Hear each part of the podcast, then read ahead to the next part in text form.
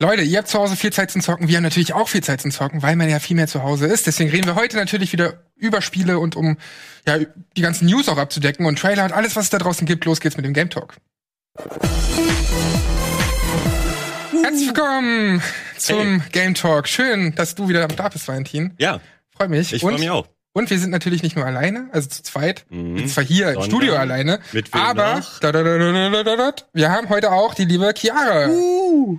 Ich bin wieder Hallo, der Chiara. Operator, oder? Ich bin so wie dieser Typ aus äh, Power Rangers, da, den man nur als Hobo sieht. Ich schicke euch, oder? Ich bin Charlie von Charlie's Angels. Nee, ich finde schon okay, dass du Sordon bist. Für mich bist du Sordon. Hast du mir gleich mein Herz erobert mit Power Rangers. Noch cooler wäre aber tatsächlich ein Hologramm. Ja, das- das- okay, beim nächsten Mal. Nächste Woche dann beim Game Ja. Talk. Äh, ich habe ja gesagt, dass wir viel über Spiele reden äh, und da kam gleich die Frage auf, welche Spiele denn überhaupt? Ähm, deswegen können wir direkt mal starten, würde ich sagen. Was habt ihr denn zuletzt gespielt, ihr beiden? Chiara. Oh, ich habe so viel gespielt. Ich muss, ich guck gerade mal auf meinen Desktop, aber ich rede schlussendlich trotzdem nur über ein Spiel. Ich habe Green Hell gespielt, da war nur den Multiplayer und da konnte ich überhaupt keinen Einblick in die Kampagne gewinnen. Deswegen möchte ich dazu noch nichts sagen. Ich habe den Drug Dealer Simulator gespielt. Der war ganz witzig, aber nach ein paar Stunden verliert es irgendwie an Tiefe. Du bist nur am Rumlaufen und am Drogen verticken und irgendwann ist es halt super lame. Du kannst zwar Dealer mit engagieren und ähm, die arbeiten dann für dich, dann musst du die halt beliefern und dann geben sie dir Geld und so. Aber es hatte nicht so viel Tiefe, wie ich mir, ähm, nicht so viel Tiefe, wie ich mir gewünscht hätte. Das wäre eigentlich ein gutes, eine gute Idee für Rockstar Games, ne? So Ja, eigentlich Drogendealer-Zeugs, schon. also so ein Ja. GTA als Drogendealer oder auch, na gut, Bulli würde ich jetzt nicht sagen, weil Schule und Drogendealen ist ein bisschen schwierig, aber, Aber der- so in dem Stil. Der Release war nicht zufällig heute, oder? Vom, vom Drug Deal Simulator? Äh, nee. Weil heute wäre ja mal das. Release-Datum dafür. 20, Eigentlich schon. 20.04. Come on. Haben sie Ja, was das- sausen lassen. Ja, guter Punkt. Ja, meinst du, das hätte einen Unterschied gemacht bei den Verkaufszahlen? Nee, ich glaube, das geht auch so durch die Decke, oder? Äh, ja, also ich glaube, für eine kurze Zeit war das schon ein beliebtes Twitch-Game, aber da du wirklich nur am Rumlaufen bist, ist das für die Zuschauer etwas langweilig.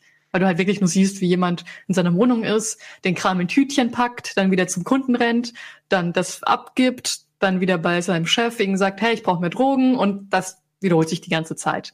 Ey, Ähm, niemand hat also- gesagt, dass Drogendealen spannend ist. Ich glaube, das Drogennehmen ist das Coole an dem ganzen Part. Aber ey, ich, ich habe damit gar Vor keine allem Erfahrung. virtuell. Du meinst natürlich nur Ich virtuell. würd, das hier ist übrigens ein Bitburger 0,0. Genau. Also ich habe überhaupt keine Ahnung davon. aber mit Trevor bei GTA 5 zum Beispiel, Hammer. Ja.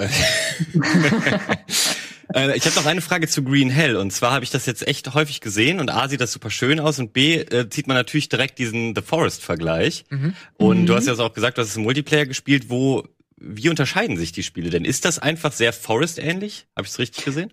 Also der, der Vergleich stimmt schon. Ähm, wie gesagt, von der Kampagne, über die Kampagne kann ich gar nicht reden, weil ich sie halt nicht gespielt habe. Das haben die leider in dem Multiplayer bzw. Koop-Update nicht übernommen. Mhm. Das bedeutet, du läufst eigentlich nur rum, baust dir so deine kleine Basis auf. Ähm, da kannst du auch so kleine Hütten bauen oder so. Aber es ist nicht so umfangreich wie The Forest. Äh, da kannst du ja, bei Forest kannst du eigentlich ein kleines Dorf bauen, wenn du möchtest, mit einer riesen Wand außenrum und dann irgendwie Hütten und also ich fand The Forest hatte so viele Möglichkeiten. Man muss aber auch sagen, im Dschungel hast du halt auch nicht so viel Platz. Deswegen finde ich es schon ganz in Ordnung, dass man nicht so gewaltige Gegenstände und, und ähm, Gebäude bauen kann. Mhm. Ähm, aber dafür hast du halt andere Gefahren, die man im Dschungel so trifft, wie Vogelspinnen, Schlangen, Frösche, die man gerne essen würde, weil sie so schön bunt sind. Aber ich würde euch raten, tut's nicht. Das habe ich getan. Das war ein Fehler. Wobei, wenn man die Ähm. anleckt, dann sind wir wieder beim Drogendealen. Ja, stimmt. Ja, so das war, das war ursprünglich meine Idee, hat nicht funktioniert. Ähm, ich hatte dann Fieber und du hast halt dann wirklich also schlimme Symptome. Also, also Fieber oder du musst dich übergeben und ich hatte übergeben hoch 20 und das baut sich alles nacheinander erst ab. Dann geht's runter geil. auf 19, auf 18 und ich habe in einer Tour gekotzt. Hat mich davon nicht abgehalten, weitere Frösche zu probieren. Ähm, und du kriegst auch Parasiten, wenn du auf den Boden schlägst. Dann teilweise musst du deinen Arm aufschneiden, diese Parasiten dann da rausholen und dich eben verarzten. Das hat halt The Forest nicht. Ja. Ähm, aber dafür hast du auch Ureinwohner, die Fremden gegenüber nicht so freundlich gesinnt sind. Da, ja, man sieht die, glaube ich, jetzt gerade. Mhm. Äh, da musst du halt auch noch gegen die kämpfen. Oh. Also ja, Forest-Vergleich stimmt, aber Forest finde ich, was Crafting angeht, wesentlich geiler. Wie viel, wie viel hoch äh, ist der Spaßfaktor bei diesem Spiel? Das ist Ähm, schon sehr hoch, hoch aber 20. sobald du halt alles hoch 20. Von einer Skala von hoch du- 1 bis hoch 20. Ja, sobald du halt alles gesehen hast, ist es halt dann nicht mehr so spannend, wenn du weißt, wie alles funktioniert. Und ich habe halt, ähm, ich habe es mit Marco gespielt und wir haben halt nur bis dahin gespielt, wo wir dann gemerkt haben, okay, wir kennen alles, wir se- wissen alles. Jetzt wäre halt geil, wenn es eine Kampagne geben würde, dann würden wir halt die verfolgen. Aber die gibt's halt nur im Singleplayer. Aber man muss auch sagen, das ist ja noch im Early Access und noch gar nicht so lange draußen und äh, The Forest hat ja auch ewig gebraucht, bis es an den Punkt gekommen ist, wo es Ja. jetzt ist. Also ich weiß noch, wie ich damals in die Alpha geguckt habe und das alles schon super fand, aber auch quasi nach ein paar Stunden alles gesehen habe. Also jetzt, ich meine nicht die Insel, sondern was man so machen konnte. Und äh, man hat ein halbes Jahr später nochmal reingeguckt und direkt war so viel mehr drin und ich glaube, so ähnlich könnte sich Green Hell dann auch entwickeln. Das ist ja sau oft bei solchen Spielen so, ne, dass man am Anfang dieses, ähm, ja, dieses Potenzial sieht und sich dann so denkt, ja gut, nach zwei Stunden ist jetzt doch die Luft raus, aber mal gucken, wie es im halben Jahr aussieht. Also ganz oft habe ich das irgendwie so gehabt und selbst bei großen Spielen von großen Publishern wie, weiß nicht, Sea of Thieves oder sowas, hast du ja ganz oft so ein Early Access Gefühl, wo du weißt, dass da in einem Jahr vielleicht das viel spannender ist. Mhm. Absolut. Also ja, das würde ich auf jeden Fall sagen. Was ich auch spannend fand, war die Nahrung, weil du wirklich aufpassen musst, okay, was nehme ich jetzt zu mir? Ich brauche Proteine, ich brauche Kalorien, das sind irgendwie, dann brauche ich Wasser, also sind verschiedene Sachen unterteilt. Und dann muss man zum Beispiel Nüsse essen für Fett, weil das eigentlich auch wichtig für den Körper ist. Und dann musst du Fleisch essen für Proteine oder halt Maden, wenn du möchtest. Vogelspinne auch nicht zu empfehlen. Menschenfleisch kannst du auch essen, dann wirst du ein bisschen wahnsinnig. Das ist tatsächlich auch ein Faktor, dass äh, Wahnsinn so ein bisschen eintritt und dann sprechen Stimmen zu dir und die haben mich wirklich verrückt gemacht. Weil ich einfach, am Anfang versteht man halt noch nicht, wie überlebe ich so richtig und dann sprechen eigentlich die ganze Zeit Stimmen zu dir. Und wenn dir dann noch dein Kumpel sagt, hä, was laberst du Stimmen? Und ich, verdammt, hörst du die denn nicht? noch nicht verrückt. ja, da lernt man ja tatsächlich was über Ernährung. Also das mit den Nüssen stimmt ja, glaube ich, sogar. Für mich Ja, klingt ja. das ein bisschen nach Arbeit, zu sehr. Dieses Spiel, weiß ich nicht. Das ist irgendwie ein bisschen viel Arbeit. Chiara, hast du sonst noch irgendwas gespielt? Ähm, ja, also ich dachte, was ich ja gut kombinieren kann im Drug Simulator, äh, Drug Dealer Simulator, ist der 112 Operator. Fantastisch. ja, den habe ich gespielt und der macht verdammt viel Spaß. Das war ja wohl ein Kickstarter-Projekt. Es gab davor schon 119. Ist es? Ja, nee, Natürlich. 911, 911, ne? So Mhm. ist die 911, Reihenfolge. ja. 911, genau. Und jetzt haben sie ähm, 112 hinzugefügt und du bist halt tatsächlich der Operator, der dann navigiert, wohin schicke ich einen Krankenwagen hin, wohin schicke ich die Feuerwehr, wo muss die Polizei hin. Also du nimmst auch ähm, Anrufe entgegen. Und dazu kannst du entweder den freien, Spielmodus wählen, und das habe ich in Hamburg beispielsweise angefangen, oder halt die Kampagne. Da hast du größere Städte zur Auswahl wie Berlin, Madrid und so weiter. Und dann hast du halt auch die richtigen Straßennamen und so weiter und so fort. Also das fand ich ganz cool. Und ähm, dann hast du halt eben deine verschiedenen Einheiten für die jeweiligen Abteilungen, also Kranken, Krankenhaus, Feuerwehr und eben Polizei und schickst sie eben auf Patrouille und zu Ereignissen. Bei der Feuerwehr gibt's da manchmal das Problem, Mist, jetzt hat der äh, Feuerwehrwagen kein Wasser mehr, dann musst du noch mal jemanden dazu hinschicken. Dann merkst du, okay, jetzt muss ich wirklich managen, kaufe ich mir jetzt ein weiteres Auto, kaufe ich mir vielleicht, ich kann auch ein Polizeipferd quasi engagieren. Also ein Polizist, der auf dem Pferd reitet. Das wird dann kann- bezahlt. ja. Oder ähm, das habe ich dann ganz oft genutzt. Dumme war halt, dass ich dann immer wieder jemanden, also eine Polizeistreife hinschicken musste, wenn jemand inhaftiert werden musste, weil ich kann ja schlecht jemanden auf dem Pferd inhaftieren. Also würde schon gehen. Ich weiß jetzt nicht, wo das Problem ist. ähm, aber hm, kommt wohl nicht professionell rüber. Ich glaube, dem Pferd sind da einfach die Hufen gebunden. Das, das Pferd hat nie gelernt zu inhaftieren. Und es ist ja auch ein klassisches Feuerwehrproblem. So zum Brand hin, dann, hey Leute, wir haben das Wasser vergessen. Klar, wer kennt's nicht als Feuerwehrmann? Aber das klingt so ein bisschen wie die Emergency-Reihe. Die habe ich als Kind sehr geliebt. Ey, die kenne ich auch noch. Stimmt, mein Bruder, Oder- das, mein, oder- Bruder, hat- mein äh, Bruder hat das voll viel gezockt, weil der auch, halt auch Feuerwehr-Dude war. Ah, okay. Äh, also bei der Feuerwehr war. Feuerwehr-Dude. Feuerwehr-Dude. Beruf Feuerwehr-Dude. ähm, und das hat sehr viel Spaß gemacht damals. Stimmt. Und Ja. ich, also ich verstehe schon, warum man damit Spaß haben kann. Chiara. Aber sag mir bitte, Ja. dass es die beiden Spiele auch im Bundle gibt. Also das Drogending und, und das 1 und Nee. 2 Ding. Ach, schade. Nee, leider nicht. Aber es war witzig, weil man, du hast halt einen Vorgesetzten, der sagt, hey, wir haben gerade ein richtig, pro- richtiges Problem mit Drogenhandel. Bitte setze deine Priorität auf Aufträge, die etwas damit ähm, zu tun haben. Oder ein Fabergé-Ei wurde gestohlen. Und dann hast du halt wirklich Aufträge, wo du eine Gegend, eine Streife hinschicken musst, weil die eine Gegend durchsuchen muss. Ich habe ein Krankenhaus, Helikopter, keine Ahnung. Krankenhelikopter, wie auch immer man, das nennt. Genau so, das ist der Fachbegriff. Wie, wie hieß das Game nochmal? Ähm, 112 Operator. Ah, okay. Aber das eigentliche Highlight ist ja, eigentlich sind es zwei Highlights. Highlight Nummer eins, es gibt wirklich Anrufe, wo dann äh, jemand sich meldet und sagt, oh Gott, ich habe einen Notfall und du musst halt dann entscheiden, ist das wirklich ein Notfall oder nicht. Da gab es eine Person, die hat halt schlechtes Essen serviert bekommen und hat gesagt, es ist ein Notfall, die wollen mich vergiften. Also und die ist auch Karen übrigens, fand ich auch ganz witzig. Die Karens äh, kennt man ja aus bestimmten Memes. Ähm, und ich hatte einen, der wollte halt Selbstmord begehen und dann habe ich ihn halt im Gespräch verwickelt und so und dann hat er gemerkt, okay, Leute ähm, kümmern sich ja wirklich um mich, hey, du hast mir voll geholfen, alles cool. Äh, und das sind halt immer so ganz coole Sachen, weil du halt selber Entscheidungen treffen kannst und eben so einen Dialog führen kannst. Highlight Nummer zwei ist, es gibt Polizeihunde und äh, einen Bombenentschärfungsroboter habe ich jetzt kürzlich freigeschaltet. Okay, geil.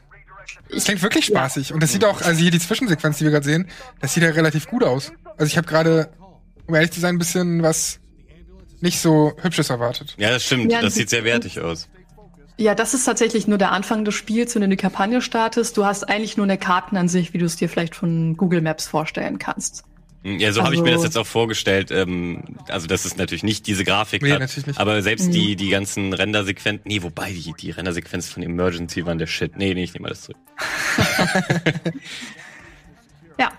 Äh, wie gesagt, du kannst so viel machen, neue Autos neu, äh, kaufen, neue Leute einstellen, neues Equipment denen geben und entscheiden, okay, nehme ich jetzt den Polizisten auf dem Pferd und gebe dem irgendeine Antiterror-Ausrüstung? Habe ich getan. Oder setze ich ihn dann doch lieber bei einem etwas geeigneteren Wagen ein? Also, Ey, schon kannst cool, du das nicht mal auf dem Sender spielen?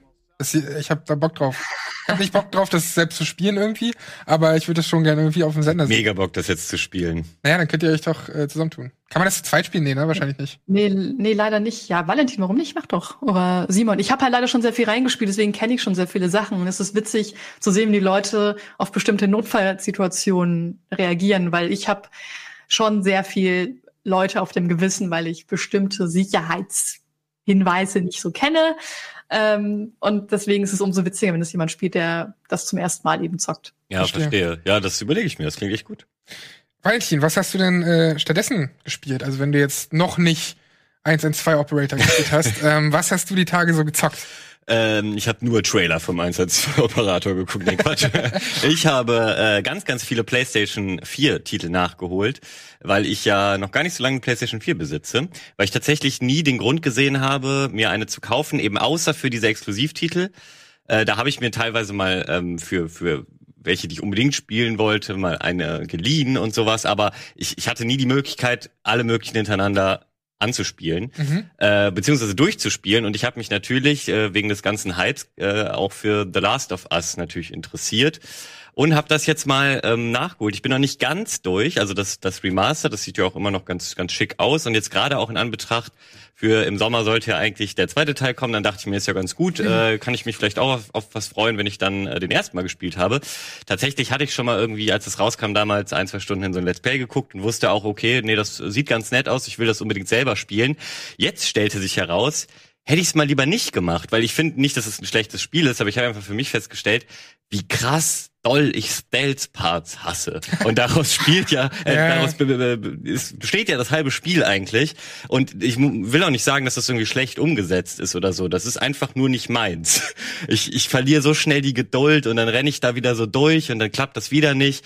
Und dann muss ich aber auch sagen, gibt es so ein paar frustrierende ähm, Passagen und zwar sind diese Klicker ja ähm, wenn die dich im Nahkampf angreifen, hast du ja keine Chance, dich zu wehren. Also wenn die schon in der Angriffsanimation sind. Vorher ja, also du kannst sie anballern und irgendwie mit, ich glaube, so Stangen oder so verkloppen. Mhm. Ähm, aber nur mit Fäusten geht zum Beispiel nicht. Mhm. So, und da gibt's so eine Passage, wo auch jetzt ohne Spoiler, da ro- rollt so ein Auto einen Berg runter und es wird aber immer mal unterbrochen. Äh, also Man will soll's anschieben und es bleibt immer mal wieder stehen, weil man nicht schieben kann, weil halt wieder irgendwelche Zombies und so kommen. Und da drunter sind normale Zombies, die man eben jederzeit verkloppen kann und diese Klicker. Aber je nachdem, wie die sich gerade arrangieren, kommen die immer anders. Und das Frustrierende dabei ist, wenn du halt gerade in dem Kampf mit einem bist und den Klicker irgendwie nicht siehst, oder nee, noch viel schlimmer, dein Buddy, äh, der, der, der KI-Buddy, kümmert sich eigentlich um den Klicker, also ballert auf den, dann sind die kurz so beschäftigt, aber dann irgendwie doch nicht und du kriegst es nicht mit und klopfst dich, dann ist er plötzlich hinter dir und ohne dass du es hättest merken können, kommt diese Animation, wie du von so einem Klicker stirbst. Und das sind einfach so Punkte, das ja. ist wahrscheinlich noch nicht mal Spiel, wahrscheinlich habe ich mich auch unglaublich dämlich angestellt, aber das hat mich so dermaßen frustriert und dann dachte ich mir, das ist so eine schöne Geschichte, weil das ist daran natürlich wirklich gut, äh, schöne Set-Pieces und alles. Writing ist Hammer. Aber deswegen wäre es für mich ja, Writing natürlich super, aber für mich ist das das Let's Play Spiel halt, weil ich glaube, ich hätte viel mehr Spaß damit gehabt, wenn ich es mir äh, komplett angeschaut hätte und eben diesen ganzen Stealth Part jemanden äh, den, den das vielleicht auch frustriert hätte machen lassen, aber da macht es dann wenigstens noch Spaß, irgendwie Simon dabei zu sehen, wie er durchdreht. Ja, das ist irgendwie so ein typisches Let's Play-Spiel, ne? Weil das eben so cineastisch ist, weswegen ich dann mich auch immer frage, ja, brauchen wir jetzt unbedingt eine Last of Us-Serie, die mhm. von HBO kommen wird und sowas? Weil das ist ja an sich schon cineastisch genug und sowas. Aber ich kann nicht total nachvollziehen, was diese Stealth-Passagen angeht. Ein bisschen ging es mir auch so bei A Plague Tale Mhm. Ähm, weil das auch ein total tolles Spiel ist in der Erzählung, aber eben auch so Stealth-Passagen hat. Oder bei Last of Us auch so Deckungspassagen, also Deckungsshooter-Mechaniken, die ich halt an sich schon nicht so gern habe. Das ist der Grund, warum ich zum Beispiel Gears of War nie großartig mhm. gespielt habe und sowas, weil ich einfach kein Fan von, von so Deckungsshootern bin, von Third-Person-Deckung. Und ähm, ich kann das total nachvollziehen. Ich weiß zum Beispiel, dass Ede das ja auch ganz krass so geht. Mhm. Äh, dass Eddie halt immer meinte, naja, er sieht das schon, warum das gut geschrieben ist und sowas alles für Videospielverhältnisse. Aber diese Passagen, wo du dann schon siehst, dass da fünf Kisten irgendwie stehen, da weißt du, dass gleich ein, ein Kampf stattfindet. Mhm. Ja, und das ist ja noch nicht mal eine Stealth-Passage, sondern ein direkter Kampf. Aber es ist dann eben Deckungsshooter und da muss man schon irgendwo drauf stehen. Kann ich echt das ging, mir gen, das ging mir genauso, muss ich sagen. Ich kann mich noch dran erinnern, das ist, glaube ich, auch so ein bisschen dieses Splinter Cell-Phänomen, dass du eigentlich schleichen sollst, aber zum Schluss bemerkt eine Person, dass du da bist und zum Schluss wird du noch wild um mich hergeballert. So ging es mir genauso bei The Last of Us. Aber ich war auch immer der Meinung, dass das Gameplay dieses Spiel nicht auszeichnet. Ja. Ich bin leider ein bisschen enttäuscht vom Gameplay. Ähm, weiß nicht, ob es jetzt an Staff liegt. Vielleicht habe ich mich auch blöd angestellt. Ich musste es halt an einem Abend durchspielen, weil ich eben bei einem Kumpel war und selber keine Playstation hatte. Das vielleicht war ich deswegen ein bisschen ungeduldig, aber es war mir zu monoton. Mhm. Aber trotzdem echt gutes Writing. Und mir wäre es am liebsten gewesen, wenn man einfach nur die Zwischensequenzen zusammengeschnitten hätte und zusammengepresst und dann gucke ich einfach nur noch zu. Ja.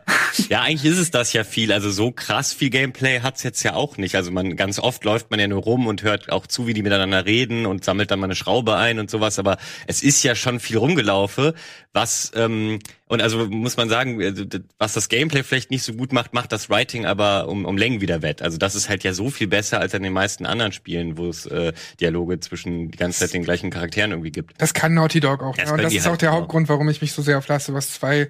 gefreut habe, was wir jetzt nicht wissen, wann es äh, rauskommt. Aber ja, schade, dass das verschoben wurde. Aber für dich ja dann nicht so sehr schade, oder? Doch, also ich äh, werde das dann schon auch spielen. Also es war jetzt keine Qual. Also äh, ah, ja. ich kann das schon spielen. Ich dachte mir nur manchmal auch, komm, kann das nicht jetzt einfach so ein bisschen chilliger sein und so. Aber äh, ja, genau, weitere PS4-Titel. Ich muss auch gar nicht über jeden so lange reden. Nur äh, ganz kurzes Fazit. Spider-Man sah für mich damals schon ähm, toll aus. Und ich muss sagen, ich bin null drin im MCU. Ich äh, bin kein großer Superhelden-Fan äh, finde Spider-Man, aber so, ich habe ein paar Filme gesehen, äh, das war alles immer ganz nett und so, aber ich bin jetzt nicht großer Fan, das will ich sagen. Ich wollte dieses Spiel vor allem springen, weil ich, äh, äh ich wollte dieses Spiel vor allem spielen, weil ich fand die Springmechanik äh, und Schwing Schwingmechanik, Schwingmechanik ja. die sieht halt fantastisch aus und so spielt die sich auch, finde ja, ich. So also das macht so Spaß. Äh, am Anfang habe ich die erste, nach der Intro-Sequenz, wollte ich die Mission danach gar nicht starten, weil ich erstmal durch New York äh, schwingen wollte. Und äh, tatsächlich muss man auch sagen, wer auch schon mal in New York war, die haben diesen den Vibe der Stadt so gut eingefangen, die einzelnen Viertel und so. Ähm, natürlich ist es nicht originalgetreu umgesetzt. Wenn du jetzt auf eine Map guckst, äh, dann findest du im, im Spider-Man New York nicht natürlich das Gebäude äh, dort, wo es eigentlich steht und so, sondern es ist dann doch zwei Straßen weiter.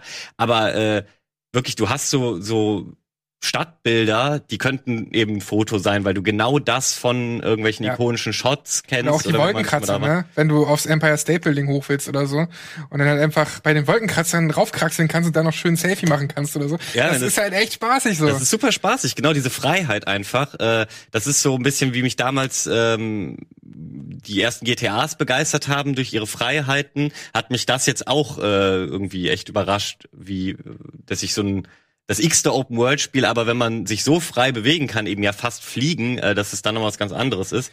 Tatsächlich sieht das und ich bin ja auch immer der der der PC Master Race Dude, der sagt so, ach ja, hier Konsole 30 Frames. Ja, es ist gelockt auf 30 Frames. Allerdings muss ich sagen, fand ich eine gute Entscheidung, weil dadurch sieht es halt, die haben ja alles aus der PS4 rausgeholt und zeigen, was eben, wenn du nur äh, dediziert für dieses System entwickelst, was damit möglich ist. Und es ist unfassbar. Es gibt ganze, äh, es gibt PC-Exklusivtitel, die sehen nicht so aus. Also wirklich super schönes Spiel.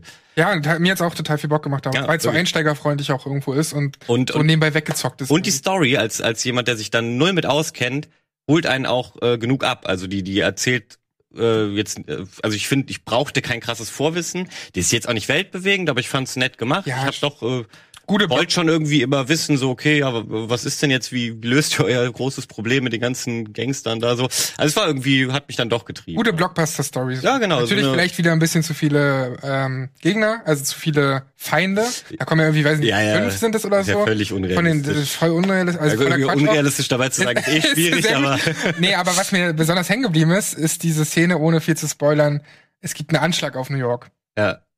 Und das, wie sie das inszeniert haben, Tatsächlich, ja, das Äh, hat mich auch boah, überrascht, dass sie da ähm, so, äh, ja, ohne zu spoilern, so, ähm, ist das ein Spoiler, wenn gut? naja, ich, frag- habe jetzt gesagt, das ist ein Anschlag, aber Leute, es ein ist Anschlag. Ja. Es ist so, es fühlt sich kriegsnah an. Naja, oder Also halt so, eben auch 9-11, ne? So, das ja, ist halt stimmt, krass. genau. Aber wie eben auch ein Kriegsfilm das ähm, inszenieren würde, dieses mittendrin zu sein und dieses ganze Leid um dich mitzubekommen, das hat mich in der eigentlichen ja, äh, die Marke ist ja eigentlich auch für, ähm, hat Kinder auch als Zielgruppe und das Spiel ist, glaube ich, auch ab zwölf. Äh, Will ich Ich mich geh jetzt von nicht drauf festlegen, aber gehe ich eigentlich auch von aus. Dafür fand ich es eben sehr heftig. Also kann man machen, ähm, ist noch an der Grenze, aber da dachte ich, krass, dass ihr euch das traut. Kann man machen, ist dann aber heftig. genau, das muss auch so auf der Packung stehen. So ab Wie fandest, zwölf wie, kann man fandest machen. du, wie fandest du die Parts mit MJ?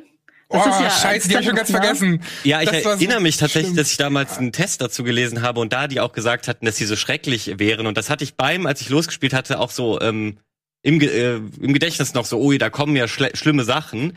Und ich glaube, da ich da meine Erwartungshaltung so war, ging die halt klar, weil ich viel mehr und Ja. viel längere davon erwartet hatte.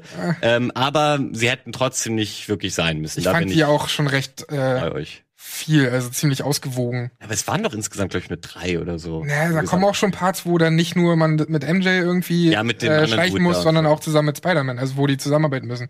Mhm. Und ähm, Ach, ja, das ja, ja, ist doch. wirklich, Alter, nee, das hat gar keinen Bock gemacht. Ja, stimmt, das ist teilweise äh, Ich meine, ihr habt ja schon gesagt, es hat sich halt wie Freiheit angefühlt, durch die Gegend zu schwingen. Vor allem, man drückt halt nur einen Knopf, fühlt sich aber halt wie der krasseste Mensch Ja. überhaupt.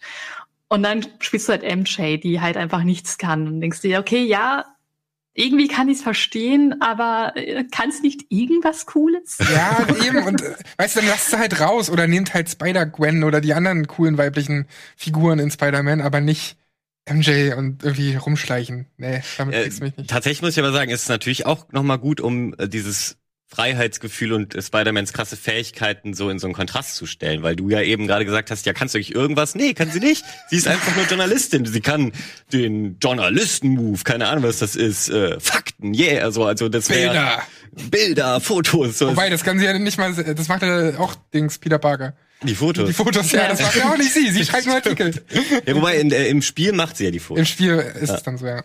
Äh, ja, das aber wollte ich gar nicht lange drüber reden, wollte nur sagen, das ist ähm, echt ein schönes Spiel. Ähm, habe ich jetzt nach langer Zeit endlich mal sozusagen den Pile of Shame ein bisschen abarbeiten können.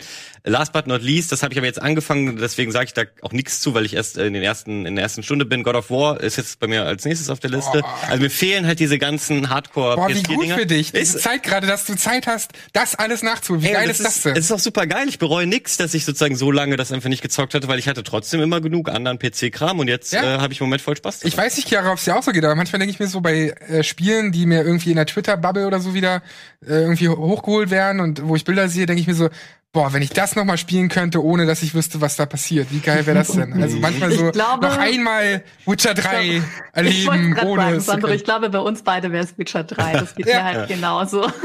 So, weil das gibt's wirklich nur alle paar Jahre für einen persönlich irgendwie. Ja, genau, und weil ich bei, häufig bei sowas äh, late to the party bin, ich äh, werde dann in vier Jahren mal tweeten, Leute, habt ihr eigentlich schon Animal Crossing New Horizons gezockt? So will das eigentlich mit mir jemand spielen, schickt mal euren Code. Und äh, dann zockt das wahrscheinlich keiner mehr. Den, der Zug ist dann abgefahren.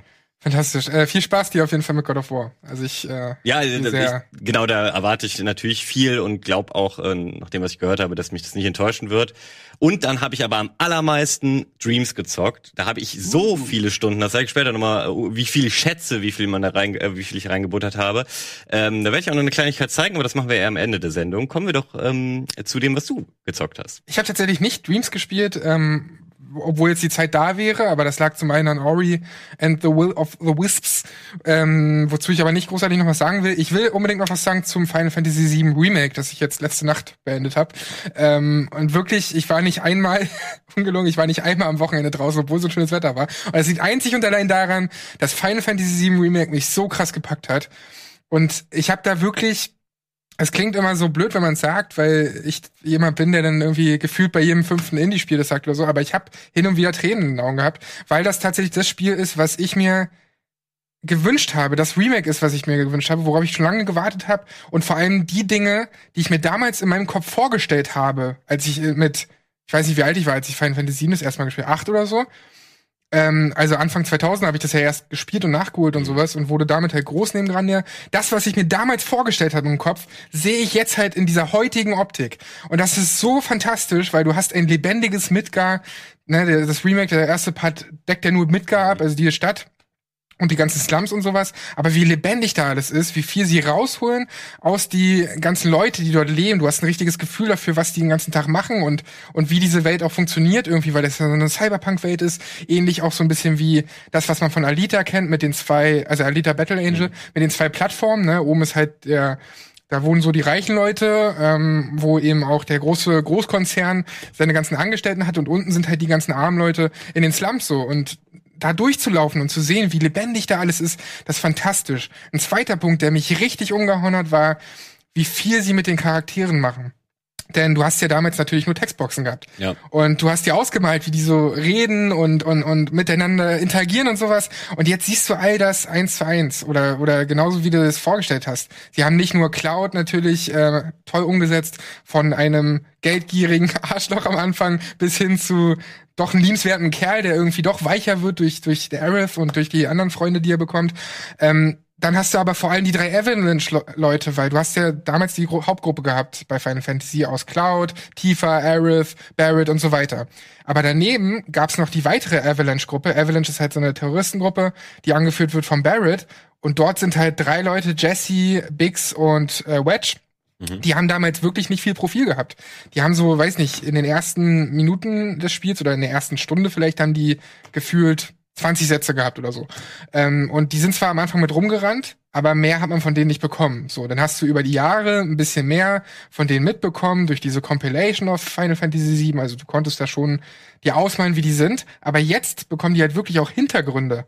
Also ein so ein Hintergrund ist bei der Jessie, die ist total toll umgesetzt, weil sie auch wirklich ja eine gewisse Bedeutung bekommt. Ich will nicht zu viel verraten, logischerweise, aber es wird auch erklärt bei jedem Charakter, warum die überhaupt bei Avalanche sind. Also warum die so einen Hass auf Shinra, auf diesen Großkonzern äh, haben, dass sie da terroristische Aktionen machen, so, ne? Und immer abwiegen, ja, wie viele Leute kommen jetzt bei dieser terroristischen Aktion vielleicht ums Leben und ist es das wert, irgendwie dafür Leben zu opfern und sowas. Und diese ganzen Gewissenskonflikte, das wird so unglaublich gut ähm, umgesetzt. Und, und ich bin da wirklich so dankbar, dass die sich so viel Mühe gegeben haben.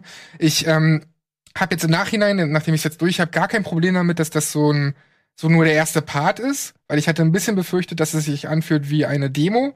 Aber letztendlich hast du jetzt, also ich habe 35 Stunden gebraucht ungefähr und ähm, du hast in diesen 35 Stunden eine eine Welt, die lebt. Du hast wirklich diese Parts, die die die so klein waren in diesem Hauptspiel, auch Häuser und sowas, die sind jetzt so ausgebaut und so. Es gibt ein so ein Beispiel, wir können vielleicht mal das ein oder andere Bild uns anschauen, Oh ja, richtig. weil ich habe da so ein paar Bilder mitgebracht.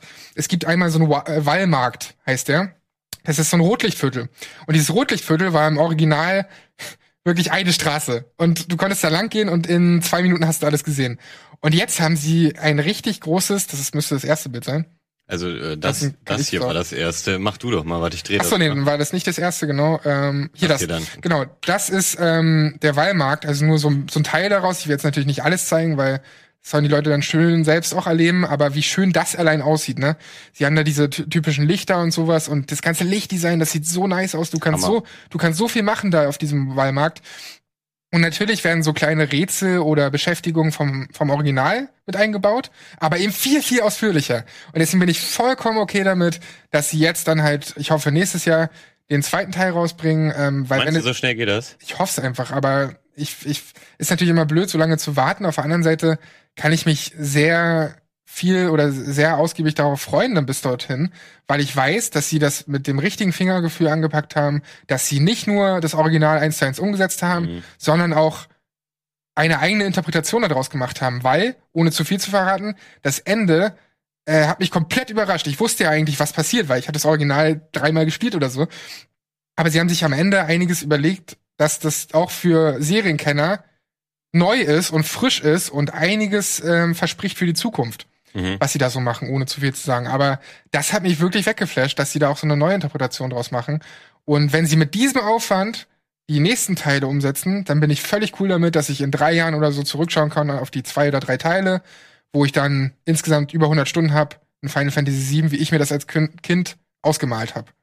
So, so viel zu meinem Plädoyer. Ich habe jetzt sehr viel gelabert, zwar Ja, aber, aber aber das klingt ja wirklich mega, weil man sich dann, also vorher wusste man ja nicht, wie gut wird das Remake. Also es gab zwar schon ein paar Demos so auf Messen und sowas, aber wenn du das jetzt nur vorbestellt hast und noch nie gespielt hast, wusstest du es nicht. Und jetzt hast, hast du aber zumindest den ersten Teil und kannst sagen, die werden das wahrscheinlich eben so ähnlich äh, weiterführen mit den Stärken, die du gerade Mhm. hervorgehoben hast. Und das ist ja, da kannst du dich eben, wie du es auch ausgedrückt hast, wirklich auf was freuen und Ja. weißt nur nicht, ah, nachher werde ich enttäuscht, wer weiß, ne? Da Voll. freut man sich ja manchmal so vorsichtig. Jetzt kannst du richtig hyped auf den äh, zweiten Teil da sein. Ey, und das Krasse an Final Fantasy VII ist, ähm, dass es ja eigentlich eine total düstere, todtragische Story ist, weil es sterben natürlich Menschen in dieser Dystopie und es werden irgendwelche, ich will nicht zur Story so viel sagen, weil Leute, die es noch nicht kennen, können jetzt halt einfach in der geilen Optik Final Fantasy VII kennenlernen und diese Story und diese Charaktere, aus denen so viel rausgeholt wird.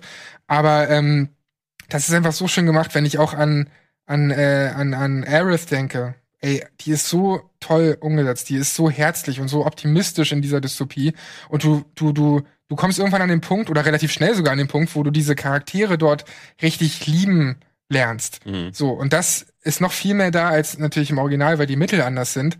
Ähm, aber hier, wir sehen zum Beispiel auch, um auf ein paar Sachen noch einzugehen, wir sehen hier zum Beispiel Ifri- Ifrit, das ist so ein Esper halt, also einer der großen ähm, Monster, die du auf deine Seite holen kannst. Das ist auch ein tolles Design und prinzipiell ist das Monster-Design auch richtig toll, was die sich da einfallen lassen haben. Das habe ich schon gezeigt, ist jetzt eine positive Optik, also ist sehr, sehr hübsch. Daneben gibt's aber auch, um auch mal um äh, auf was Negatives zu kommen, gibt's auch solche Umgebungen hier. Da hinten, guck dir das mal an. Also äh, das ist sehr verpixelt. Das ist einfach nur so eine Mhm. Wand. Ähm, man klettert halt hier so hoch und schaut halt auf Midgar runter. Und das sieht hin und wieder ganz schön aus. Sehen wir auch gleich noch. Aber hier hinten, diese ganzen, da hätte ich mir gedacht so, ey, also wenn alles andere so hübsch aussieht, warum denn der Part, und das ist ja auch ein relativ wichtiger Part, Mhm. äh, warum sieht das so scheiße aus? Hier ist zum Beispiel die Lichtstimmung auch wieder Das richtig mega, toll. ja. So, und dieser, dieser Blick so, ne, das meinte ich mit diesem, kennt man aus Alita Battle Angel so ein Mhm. bisschen, und ist ja auch so ein typisches Cyberpunk-Ding mit diesem äh, zwei Plattformen und sowas. Mhm. Ähm, du schaust dann da so runter, das sieht halt voll schön aus, aber daneben eben auch, wie gesagt, dieses, dieser Pixelbrei hier hinten. Und das äh, wundert mich so ein bisschen, weil du hast Stellen, die total toll aussehen, aber auch Stellen, die eben nicht so schön aussehen. Hast du es auf der Pro gespielt? Ja. Ähm, ich weiß gar nicht, ob es da große Unterschiede gibt. Ähm, aber ich hatte keine technischen Probleme, um das mal so zu sagen. Also zum Beispiel, es gibt ja auch sau viele Kämpfe, wo wirklich viel passiert, wo du, weiß nicht, zehn Gegner um dich rum hast. Ähm, und, und, und wo es aber wirklich nicht, nicht einfriert oder so. Also die Framerate bleibt konstant bei, ich glaube, 30 müsste es sein. Halt, auf jeden Fall geht sie nicht runter. Ähm, und das ist ja auch schon mal bei so einem Spiel, was wirklich so viel Detailreichtum auch hat, ist das schon auch bemerkenswert, dass sie das technisch gut gepolished haben, so. Auf jeden Fall. Ne? Weil heute, wir kennen viele Blockbuster, die eben dann doch irgendwie Framerate-Einbrüche haben oder sowas. Mhm. Äh, und das Kampfsystem habe ich noch gar nicht so viel zu gesagt, aber dazu ähm, wurde letzte Woche, glaube ich, schon einiges gesagt. Das ist für mich die perfekte Version aus altem originalen Kampfsystem, ne, dieses durch Menüs Mhm. äh, gehen und Active Time Battle System und sowas und dem heutigen Standards, die wir haben, und zwar dieses Action, ja, Action-Kampfsystem einfach.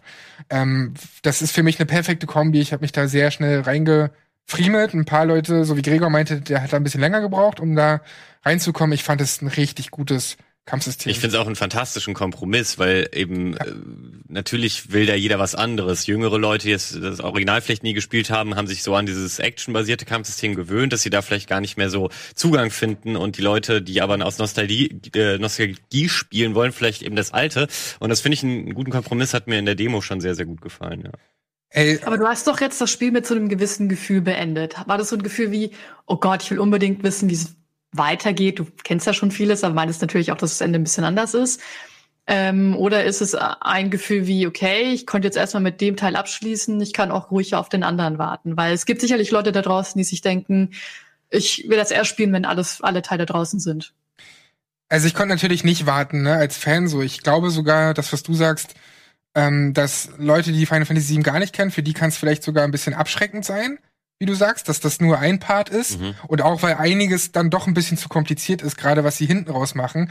Ich glaube, dass da Leute vielleicht gar nicht verstehen, wenn was überhaupt so gewisse Charaktere, die angedeutet werden und so, ähm, wa- was es damit auf sich hat. so. Aber letztendlich habe ich das Spiel beendet mit dem Gefühl, Alter, ich freue mich so sehr auf den nächsten Teil, weil sie eben so ein offenes Ende haben und weil sie mit diesem offenen Ende auch spielen und in gewisser Weise ihr eigenes Ding machen. Und das habe ich halt echt nicht erwartet. Ich dachte, sie machen halt eins zu eins einfach straightes Original, aber es werden auch äh, Sachen von Crisis Core, also von dem PSP-Spiel, was da mal war, werden Okay. aufgegriffen oder von Before Crisis. Das war so ein, jetzt artet es ein bisschen aus, aber Before Crisis war so ein ähm, Handyspiel damals nur in Japan, wo die Turks belichtet wurden. Turks ist so eine so eine Geheimagenteneinheit von von Shinra und ähm, dass sie wirklich geguckt haben, wie können wir diese Compilation, die wir ja haben und diese vielen Charaktere zusammenfassen und und und und noch mal weiter ausarbeiten. Und das haben sie für mich nahezu perfekt geschafft und deswegen freue ich mich einfach auf den nächsten Part. Ich finde es ein bisschen sperrig mit diesem Titel, dass es nur Final Fantasy VII Remake heißt. Ja, ich finde, das ist irreführend. Aber- Da könnte man eben, wenn man sich nicht so viel informiert wie wir als äh, Käufer, enttäuscht sein, weil man eben erstmal erwartet, ja, ist das Remake, dann erwarte ich da auch das bis zu dem Ende, wie ich es von damals kenne. Verstehe ich nicht ganz die Entscheidung, aber ähm, spätestens, wenn man durch ist, rafft man's. Also, oh, shit, das war nur der erste Teil. Genau, aber um das abzuschließen, ähm, man merkt so richtig, dass die, dass die Hauptentwickler oder die Leute, die damals dran saßen und die wichtigsten Leute da rundherum, also Nomura und sowas, dass die hier auch wieder dabei waren und verantwortlich waren. Das merkst du vor allem anhand dessen, wie sie mit den Charakteren umgehen. Da, da blüht wirklich dein Herz auf. Das ist so, so herzlich erzählt, wie sie miteinander umgehen. Selbst so Charaktere wie Aerith und Tifa, wo du gar nicht wusstest, dass die so eine Bindung haben, aber wie die dann irgendwann miteinander umgehen, da kannst du nur noch lachen und Mhm. freuen. Also große Empfehlung, ähm, Final Fantasy VII, sowohl für Fans als auch für äh, neue Einsteiger, die die Story noch nicht kennen, ist das auf jeden Fall fantastisch. Hammer. Ja, und von der einen Crisis äh, und Remastered zum nächsten. Und zwar wurde ja angekündigt, dass Crisis Remastered Oh yeah. wird. Und das hat mich natürlich sehr gefreut, weil Für die Überleitung, ähm, Valentin. hä? Applaus für dich. Applaus für dich für die Danke. Überleitung. Ja, ich, sie hätte noch schicker sein können, aber Nein, zumindest war waren schon mal perfekt. die Begrifflichkeiten drin. Und zwar ähm, freut mich das deswegen sehr, weil ich ähm, wirklich ein großer Fan des ersten Teils ähm, bin. Und zwar nicht nur, weil er technisch damals Maßstäbe gesetzt hat und ähm, krass aussah und so sowas begeistert mich ja sowieso immer, sondern weil das auch wirklich, finde ich, ein guter Shooter ist. Mir haben die, die ganzen Level Spaß gemacht. Das ist jetzt keine irre Story. Im Prinzip geht es irgendwie darum, dass die Menschheit gegen Aliens kämpft. Das haben wir schon ein paar Mal gesehen, aber die, die Level machen Spaß. So, äh, Gerade am ersten Level sieht man super gut, dass man das nämlich, äh, es ist hat einen festen Anfang und ein Ende, ist keine Open World, aber du kannst es trotzdem auf zig verschiedene Varianten angehen. Du musst nicht diesem Weg, den dir das Spiel so ein bisschen zeigt, folgen. Du kannst doch dir einfach irgendwie den, den Erstbesten aus dem Boot schießen, dir das Boot nehmen und ans Levelende fahren und dann von hinten aufräumen und so. Das hat das Spiel ähm, für damalige Verhältnisse sehr, sehr cool gemacht. Und was eben am Crisis äh, Remastered halt äh, insofern spannend ist, es gibt ja dieses ähm, Meme quasi, äh, wenn jemand einen neuen PC oder so hat, äh, but uh, can it run Crisis? Und äh, das ähm, war eben so, weil das damals vor äh, ja so ein bisschen seiner Zeit voraus war und und äh, die PCs, die damals die besten waren, so ein bisschen gefordert, äh, also ein bisschen krass gefordert haben. Jetzt hast du mich rausgebracht. Warum lachst du? Ich habe gedacht, weil der Trailer so schön war. Ach so, mit den ganzen, ganzen Kommentaren, Kommentare ja, ja, genau. Und äh, tatsächlich ähm, stimmte das aber irgendwann nicht mehr so ganz, weil es war nicht mehr dieser perfekte Benchmark. Nicht nur, weil die Rechner so gut wurden, dass sie es eben dann doch gut abspielen konnte, konnten, sondern dass es ähm, ja auch trotzdem in der gleichen Engine geblieben ist und dadurch äh, technischen Limitierungen ausgesetzt äh, war. Dass es zum Beispiel keine, äh, ich glaube, es waren Prozessoren mit mehr als zwei Kernen ähm, nutzen konnte oder waren es mehr als vier. Da be be bewege ich mich jetzt auf äh, gefährliches Glatteis, aber ähm, ist auch völlig egal, sozusagen die Details. Äh, was Hammer war in der Ankündigung, ist, dass sie ja auch gesagt haben, dass es für die Nintendo Switch rauskommt. Und das äh, finde ich spannend, wie sie das machen wollen. Äh, traue denen das aber vor allem deswegen zu, weil das Team dahinter steckt. Ähm, also das Spiel ist ja von Crytek und ich weiß jetzt nicht, inwieweit ich denke, Crytek ist bei der Umsetzung schon auch involviert, aber es ist das Team und äh, ich gucke es gleich nochmal nach, ich habe gerade vergessen, wie sie heißen, aber die, die Master Chief Collection jetzt an den Start gebracht haben, wo, äh, wo es ja quasi auch immer diese Remaster-Parts drin gibt, also du kannst ja umschalten zwischen alt und neu Mhm. und so und die haben ja einen sauguten Job gemacht. Das heißt, denen vertraue ich schon mal sehr. Und weißt du, wer die Switch-Version gemacht hat? Die, die die Witcher 3 Switch-Version gemacht haben. Die sind dafür verantwortlich, weil das kommt ja auch für die Switch tatsächlich. Also die für äh, die die Crisis Switch Version machen sind noch mal andere, als die das Remaster generell machen. Hätte ich jetzt gedacht, anhand dessen, was du gesagt hast. Ich weiß nur, dass die verantwortlich, ich kann es gleich auch nochmal Hey, checken. vielleicht sind aber auch die, die die Halo Master Chief Collection gemacht haben, Das die wär- die die Switcher äh, die Switcher Version gemacht haben. Das wäre krass, weil dann haben die einen ganz schönen äh, Lauf. Dann sind die einfach gut importieren Ja. und so. Ja. Naja, also ich finde, mit äh, Halo 1 haben die nicht so einen guten Job gemacht bei der PC Master Chief Collection. Aber okay, es bin nur ich. Aber nee, Nein, wir hauen mal raus. Was, was hat dich denn daran äh, enttäuscht? War es wirklich technisch oder haben sie irgendwas an Steuerung und Co. und so auch noch verändert? Nee, generell einfach nur technisch ähm, sieht es halt einfach nicht so gut aus. Beziehungsweise eigentlich ja, na gut, das Remasterte sieht schon recht gut aus, aber du hast ja schon gemeint, man kann jetzt zur alten Grafik rüberschalten. Ähm, die, aber wenn du zur alten Grafik rüberschaltest, sieht die schlechter aus als das Original bei der Xbox, also bei der ersten Xbox, wo du denkst, hä? Wieso? Wieso habt ihr denn das sich einfach eins zu eins übergenommen? Also da, das ist so das Problem, was viele haben, weil viele Fans eben gerne die alte Grafik sehen möchten, auf der alten Grafik spielen möchten. Hm, verstehe. Ja. Ja. Ähm, Okay, das ist verständlich. Äh, Ich habe nur allgemein wahrgenommen, dass sowas geht auch schnell in die Hose und da waren doch viele Fans. Äh, Ich habe viele Fanstimmen gehört, die allgemein recht zufrieden mit der Portierung waren.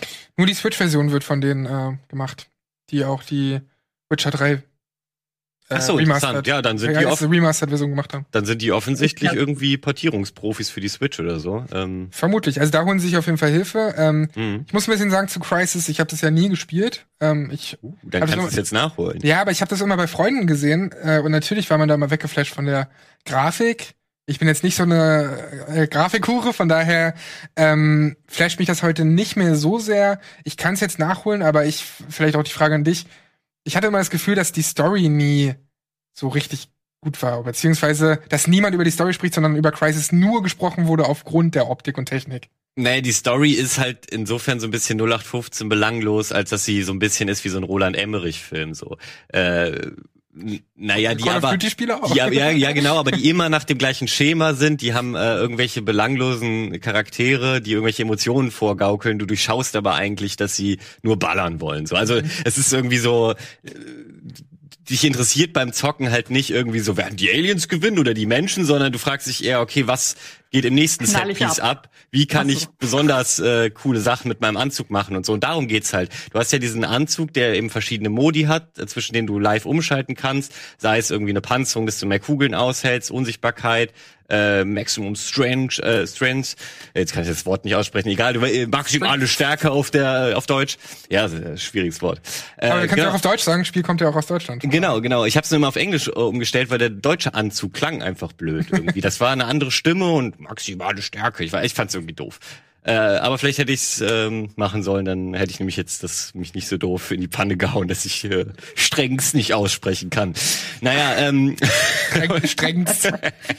auf jeden Fall äh, ist das, finde ich, das Coole am Gameplay gewesen, dass du eben, weil die auch damals nicht nur, das sah nicht nur toll aus, es hat auch ähm, zum ersten Mal also es gab vorher auch schon ähm, in anderen Spielen Physik äh, Objekte, also die sich korrekt verhalten haben, ein Fass, was eben Gewicht hat und dementsprechend fällt und rum, sich rumkugelt, aber ganz viel war beweglich. Das heißt, du konntest äh, wenn du den Baum an einer bestimmten Stelle angeschossen hast, dann ist der auch dort abgebrochen. Also der hat nicht immer sein gleiches Abbruchmodell gehabt, sondern eben exakt dort, wo mhm. du ihn gefällt hast. Mhm. Plus äh, die die ganzen ähm, Hütten, die da auf dieser, äh, was war das eigentlich, südasiatischen Insel oder sowas standen, ähm, die, das waren also Blechhütten. Und wenn du da eine Granate reingeworfen hast, ist die halt auch entsprechend dort, wo die Granate explodiert ist, ähm, sind die Sachen, die Teile korrekt weggeflogen. Ähm, das war nicht nur sehr beeindruckend, sondern kann eben auch für lustige Gameplay-Momente äh, sorgen, dass du eben die Granate wirklich hinter so einen Metallzaun oder so wirfst, äh, nur weil du willst, dass der mit so viel Druck gegen den Gegner mhm. da hinten geballert wird, dass der lustig irgendwie eine Klippe runterfliegt. Das, was Just Cause 4 jetzt ausartend macht. Also das haben die äh, ja, ja, ja genutzt, genau. damit das Spiel, ich meine, das Spiel besteht nur noch aus sowas und aus diesen ganzen YouTube-Kompilationen, wo man halt sieht, dass man so viel Quatsch machen kann. Und Crisis war da der Anfang. Das war ja bahnbrechend damals. Genau, der, der das nutzt es aber tatsächlich eher so am Rande, um halt die Immersion zu vergrößern. Just Cause will ja auch diesen ganzen Quatsch. Das, das haben dann Leute aus Langweil, Langweile dann irgendwann erst in Crisis gemacht. Aber ich muss sagen, es ist natürlich nicht das beste Spiel mit der besten Story so, aber es ist ein spaßiger Shooter, mehr sage ich gar nicht, der halt dazu noch hübsch aussieht und wenn man irgendwie PC interessiert ist, macht es halt sowieso Spaß, da zu tweaken und zu optimisen und eben das Maximale aus seinem PC rauszuholen. Chiara, hast du da Bock drauf? Äh, ich habe Crisis 2 gespielt. Ich muss sagen, ich weiß auch nichts mehr von der Story. Ich, aber ich glaube, das Gameplay fand ich ganz witzig. Ich weiß aber nicht, ob ich mir jetzt Crisis 1 noch mal anschauen würde, weil damals damals war es halt cool, aber es sind halt schon so viele Jahre vergangen und mittlerweile bietet halt fast jedes Spiel das, was Crisis damals schon bot. Also für seine Zeit geil, aber für die heutige Zeit glaube ich, habe ich andere Games, die okay, ich da, das kann, spielen würde. Das kann ich absolut verstehen, wobei ich äh, sagen muss, ähm, ich glaube, ich stehe nicht komplett allein mit dieser Meinung, dass äh, Crisis 2 und Crisis 3 sind keine guten Spiele, finde ich. Also das Gameplay ist zwar grundsätzlich recht ähnlich, aber die haben es nie wieder geschafft, so tolle Level zu bauen. Und die haben es, also es war halt auch wirklich cool auf dieser Dschungelinsel. Du bist ja später in der äh, Stadt und sowas. Das hat nicht mehr so zu Crisis gepasst. Und äh, sie haben vor allem technisch das Ding komplett zurückgefahren. In Crisis 2 kannst du nämlich nicht die Bäume so zerschießen, wie ich es eben erklärt habe. Die haben es einfach wieder rausgenommen. So, werde bis heute nicht verstehen, warum. Es ist, äh, ist traurig. Ist ja vielleicht der Grund, warum da kein Teil mehr kam und warum das mit Crytek dann irgendwann nicht mehr so gut aussah. Maybe. Wo es aber richtig gut aussieht, immer wieder ist Dreams. Und wir haben nur noch fünf Minuten, deswegen schlage ich vor, gut, dass du, das Valentin, dass du äh, jetzt mal uns zeigst, was du denn die Tage so getrieben hast. Nämlich, du hast tatsächlich ein eigenes Spiel entworfen. Ja, also beziehungsweise ich habe ein Spiel geplant und ich habe jetzt zwei Level von 17 oder so. Also, äh, ne, du kannst das ja in so Szenen einteilen und ähm, aufgrund der Limitierung, wie viel äh, Texturen und Objekte du platzieren kannst, plane ich natürlich dann mit mehreren dieser äh, Level mhm. und habe mir so eine grobe Geschichte ähm, überlegt, auf die ich jetzt gar nicht so im Detail eingehe. Wo habe ich denn den Controller verlegt? Bin sehr gespannt. Äh, wenn, wir, wenn ich den Controller finde, dann können wir das alles cool machen. So. Tatsächlich weiß ich aber nicht, was ich damit gemacht habe. Nee, das ist der nicht. Ah. Ähm, oh Mann. Überbrück mal geschickt. Erzähl mal irgendwas zu Dreams. Ja, was ihr äh, euch angucken könnt auf Twitter ist einfach mal Hashtag Dreams PS4, weil da gibt's ganz viele lustige Videos. Unter anderem hat Tommy Wiseau ein Video äh, getwittert aus Dreams, das eine Szene aus diesem furchtbaren Film äh, The Room nachbaut. Ach, okay. The Room? Ja. Ach, das habe ich gesehen. Ja, das ja. ist so lustig einfach. Die haben wirklich diese Oh, hey, dumme, Mark. Ja, genau, diese Szene haben sie ja nachgebaut. Ah, okay, haben so, so viel dazu. Das muss ich mir auch mal anschauen. Äh, sehr gut überbrückt. Dir ist direkt irgendwas eingefallen. Äh, genau, das hier, ähm, das ist nur Arbeitstitel. Und zwar geht es nämlich um irgendeinen Protagonisten, der in einem äh, Meeting so sitzt. Und sein Name ist Jeff. Äh, und sein Name ist offensichtlich gerade noch Jeff. Und der ist, äh, hat so Tag, äh, also der, der ich will irgendwie symbolisieren mit mehreren Kameraeinstellungen auf sein Gesicht und wie er irgendwie so Däumchen dreht mit dem Kugelschreiber irgendwie so sinnlose Sachen malt, dass er super gelangweilt ist. Und dann schläft er ein in diesem Meeting und wacht aber quasi, also er ähm, in dem Meeting auch wieder auf. Nur dass es so ein bisschen anders ist. Und zwar, dass er sich denkt, Scheiß aufs Meeting, ich stehe einfach auf. Ignoriert die Leute, geht raus, dann vielleicht auch noch so Schnitt auf die Leute, wie sie denken, oh, warum geht denn der einfach, hier ist so ein Meeting und er geht völlig fröhlich zum Aufzug und dann äh, geht in diesen Aufzug, fährt hoch und dann lädt dieses Level. Wow. Oh, schick. Und er steht Äh, Animal Crossing? Jetzt in der Ego-Perspektive. und er steht an diesem fucking beautiful Beach. Und hier auch der Aufzug schon schön in die Steine gebaut und das hat ewig gedauert, bis ich gecheckt habe, wie ich dieses, diese Türen so mache, dass auch das Geräusch immer dann kommt und so. Es ist noch nicht perfekt, ich will noch ein Zugehgeräusch, nur das Aufgehgeräusch. Aber das ist, äh, Oh, wie hübsch dieser Sonnenuntergang, Aufgang. ja genau, weil das Irre ist nämlich einfach das, ähm, und die Performance, ich bin auch noch im Performance optimieren, weil es gibt wirklich ein Tool, dass du das ähm, verbessern kannst. Und dieses Wasser habe ich natürlich nicht gemacht. Und zwar ist mein Ziel aber auch gewesen, alles, was man hier sieht, ist geklaut. Ich habe es höchstens verändert. Also Das war was mein heißt Ziel. Nein, Moment, nein, weil ich, äh, weil ich wollte, wollte ist probieren, wie viel muss ich eigentlich selber bauen, um meine Idee im Kopf, weil das Bild, was man jetzt sieht, das hatte ich im Kopf. Da so wollte, soll das aussehen. Und ich das ist geguckt, aber nur Kram von anderen. das ist nur Kram, den schon andere gebaut haben. Und eben auch diese, ich habe äh, tausend Strände ausprobiert so und irgendwann bin ich bei diesem hier gelandet, weil der Oh, sieht ja schick, so Alter, gut was aus. geht? Ich will ihn nur ein bisschen weniger grün machen. Äh, daran äh, übrigens schraubt man auch am meisten rum. Immer mal wieder leicht was anpassen. Das sieht ja mal richtig, also ich meine die Spiegelung und so. Ist Hammer, ne? Und die Spiegelung ist nur an dieser Lampe hier nicht korrekt, weil die habe ich ähm, gesetzt, um das so ein bisschen zu intensivieren, aber danach nochmal die Sonne verschoben und deswegen gibt's jetzt quasi zwei Sonnen, also das muss wieder weg. Im Hintergrund noch eine Insel und dann hat man hier auch dieses, was hier so aus den Wolken kommt. Das sind echte Lichtstrahlen und zwar sieht man das so ein bisschen daran, wenn man jetzt hier mal guckt, ist es so ein bisschen dunkelblau und da hinten sind so hellere Stellen. Äh, Ja. warte mal. Und auch hier so, also der Strand wird übrigens noch ersetzt. Das ist ein einziger Texturmatsch. Ich habe noch keinen guten Strand gefunden. Und Not musst du den auch selbst bauen. äh, äh, ein paar Sachen musste ich auch schon selbst bauen, weil es sie dann doch nicht gab. Aber ganz kurz, Hier das sieht ist ja das auch ruhige Wasser nochmal. Das ist ja auch der Gedanke bei Dreams, dass man nicht äh, nur selbst baut und sie nennt es ja auch nicht klauen, sondern remixen. Genau, ja, das stimmt. Das ist ja auch der Gedanke und den wollte ich sozusagen mir selbst so ein bisschen beweisen. Ist das überhaupt geil möglich, wenn du keinen Bock hast, was zu modellieren, das äh, zu bauen? Äh, hier sieht man das ganz gut, dass es da immer mal so Flecken, äh, so, so hellere Flecken gibt. Die sind halt wirklich tatsächlich Sonnenschatten. Äh, also beziehungsweise das sind dann die Sonnenstrahlen, das Dunkle sind natürlich die Schatten. So und dann äh, hier sollen natürlich noch irgendwie so, ich stelle mir das ein bisschen als Walking Simulator vor, weil ich habe tatsächlich keinen Bock, dieses äh, super komplexe Gameplay zu bauen. Deswegen stehen hier irgendwie sind so Audiologs und Ja. ich spreche irgendwas ein und ja und, und dann weiß man offensichtlich, hoffentlich irgendwann, dass ähm, einen die Quest hierhin treibt. Ist noch nicht so gut beleuchtet, deswegen jetzt checkt man es noch nicht. Und hier sieht man sozusagen eine kleine Grotte. So, ne? Hier ist so ein bisschen Wasser, das sehen wir jetzt echt nicht gut hier, weil ja auch Studiolicht. Ja. Und dann springt man rein und kommt ins nächste Level. Und zwar wollte ich unbedingt ein Unterwasserlevel bauen. Alter, krass. Aber warte mal, hast du dann, ist das jetzt einfach Das so, eine so eine freie Kameramodus oder ist das so ein, hast du den Tauch, das Tauchgameplay auch remixed? Äh, das Tauchgameplay habe ich auch geremixed. Okay. Das war auch ziemlich kompliziert, dass man so cool schwimmen konnte. Da hören wir einen Wal im Hintergrund. Was? Das sieht voll gut aus. Ich will das spielen. Aber man muss nicht auftauchen, um Luft zu holen. Äh, oder? nee, doch, ich hatte vorher eine Mechanik drin, dass man Blasen sammeln muss, um immer wieder Luft zu bekommen. Das ist schon ein bisschen Gameplay gewesen, das habe ich wieder rausgenommen, weil es mich beim Bauen so gestresst hat, dass ich immer das nur so kurz testen konnte und immer ähm, gestorben bin. Ja, hier könnte ich jetzt wunderschöne Details zeigen, aber wir haben keine Zeit mehr Ey, leider. vielleicht machst du das einfach beim nächsten Mal. Und wir müssen ja, Ja. eh irgendwann mal wieder eine Dream Session machen. Absolut. Kurze Frage zum Abschluss. Wie lange hast du gebraucht? Oh, äh, genau, für di- dieses Level kann ich es ganz kurz mal sagen. Übrigens, du hast ein, ein Wal mit seinem Kind. Ähm, Sweet. Äh, für dieses Level hier habe ich maximal lang gebaut. Ich glaube, da habe ich mindestens 40, 50 Stunden dran gebaut. Holy shit. Und das, obwohl ich das meiste nicht selber modelliert Aber es hat habe. sich gelohnt. Das sieht toll aus. es sieht super aus. Ja, äh, das soll ja auch nur ein, ein kleiner Eindruck sein, sonst würde ich auch alles schon zeigen. Und ich ja baue daran weiter. Irgendwann im Jahr machen wir nochmal so einen Dr- Dreams Talk, wie wir ihn schon mal hatten. Und dann Ja. kann ich hoffentlich das Endergebnis und von all meinen Erfahrungen im Detail. Und dann gibt's ein Let's Play auf Rocket Beans TV. Äh, genau, irgendjemand muss es ja spielen. Genau, so wie wir jetzt auch nämlich FIFA spielen in der nächsten Sendung. Und Oh zwar ja, in. Pro Clubs. Das war's mit dem Game Talk heute für diese Woche. Nächste Woche wieder an gleicher Stelle mit anderer Besetzung. Vielen, vielen Dank fürs Zuschauen. Vielen, vielen Dank, Chiara aus dem Homeoffice. Dankeschön, Valentin, dass du an meiner Seite warst. Macht's gut. Dankeschön fürs Zuschauen. Haut rein.